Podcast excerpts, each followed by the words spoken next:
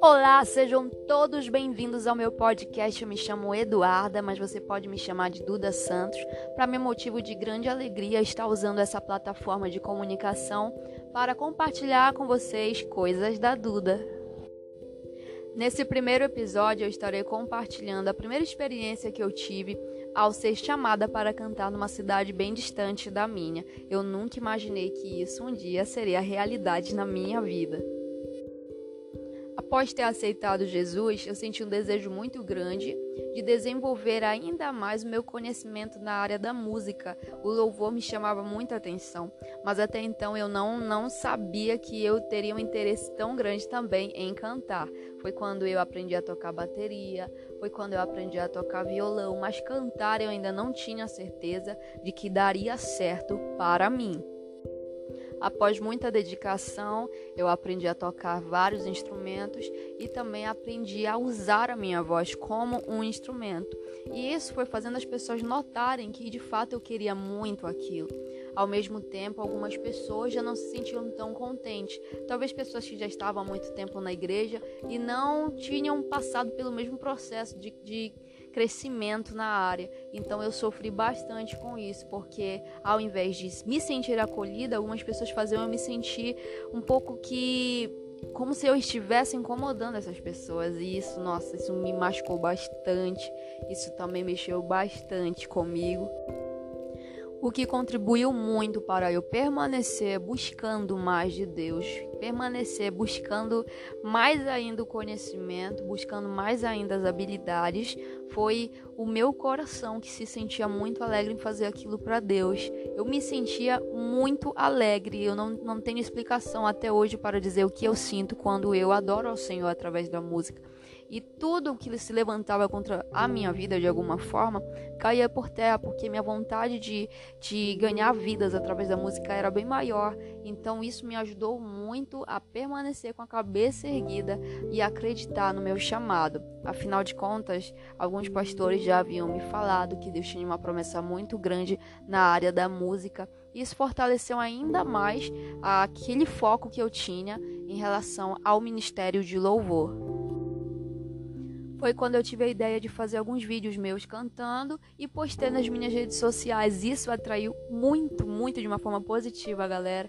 Então eu sempre recebia comentários me incentivando a permanecer fazendo aquilo, que aquilo querendo ou não trazia, entendeu, uma paz às pessoas que tinham acesso, que me viam cantando. Afinal de contas, a palavra de Deus diz que a presença do Senhor ela habita no meio dos louvores.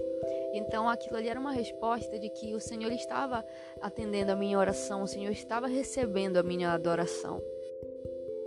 Foi através disso que um amigo entrou em contato comigo, perguntando se havia a possibilidade de eu ir na igreja dele cantar no evento de jovens que iria ter, porque um cantor que foi chamado para estar lá no dia, ele não teria mais como ir. Então eu fui para substituir esse cantor, mas claro que antes disso acontecer, eu precisei pedir para o meu pastor. Foi quando eu entrei em contato com o meu pastor, eu expliquei a situação, eu falei para ele que eu fui convidada para estar lá e ele me apoiou muito. Foi a primeira vez que alguém me chamou para cantar. Eu pensei que isso ia custar muito, muito mesmo.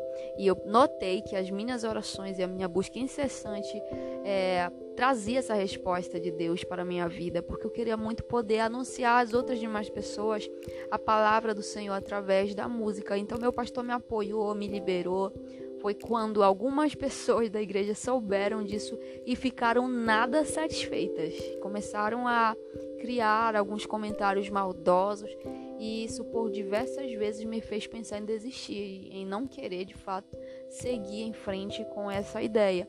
Mas como a minha igreja era desprovida de músicos, eu busquei, né, ajuda com alguns amigos meus que são de outra denominação que também não mediram esforços se juntaram, a gente escolheu um repertório bem legal, nós ensaiamos por semanas antes do dia da viagem.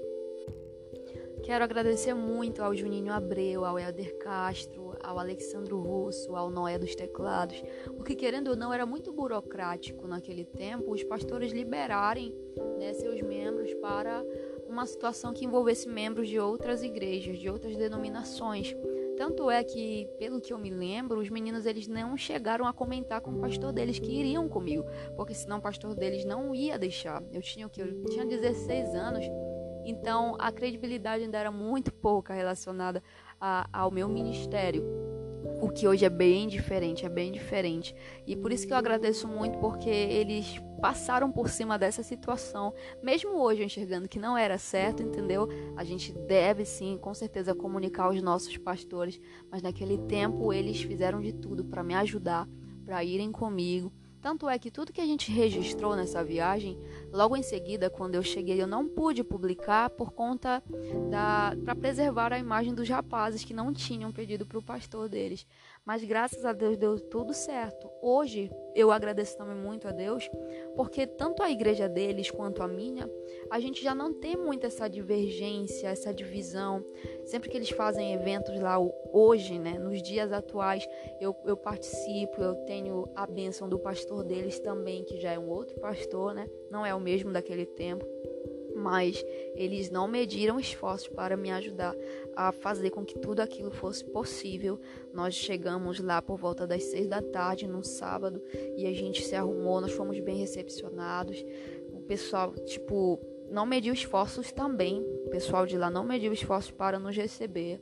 Eu agradeço muito a irmã Sheila, que ela cedeu a casa dela para a gente dormir, para a gente tomar o nosso banho.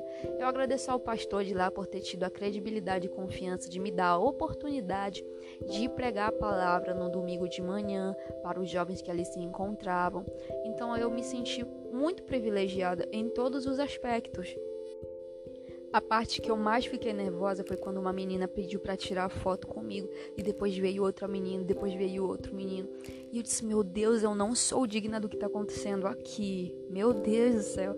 E depois eu fiquei pensando: Nossa, cara, eu acho que eles gostaram do nosso trabalho, eles gostaram de, da nossa participação.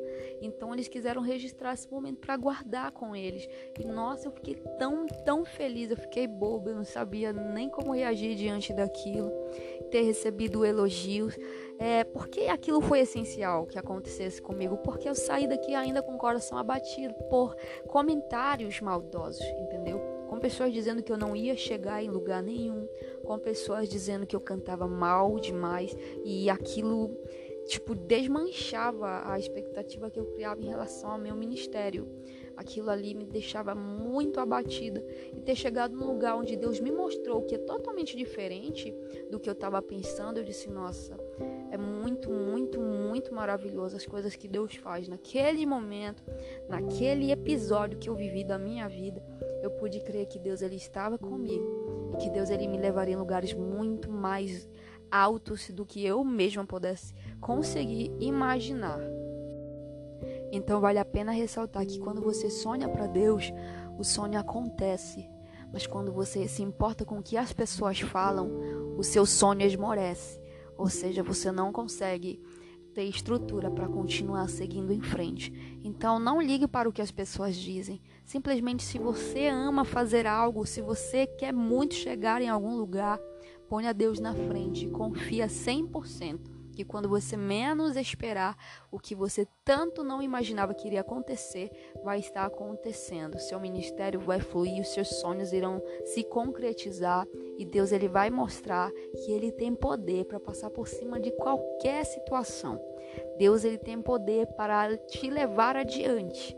As pessoas tentam às vezes te puxar para trás, as pessoas tentam te desanimar, mas o ânimo que vem do Senhor é o suficiente para você permanecer. Muito obrigada por ter escutado esse primeiro episódio. Eu gostaria muito, muito de agradecer mesmo. E eu espero compartilhar outras demais situações com vocês. Fica aqui um forte abraço e Deus abençoe muito a sua vida.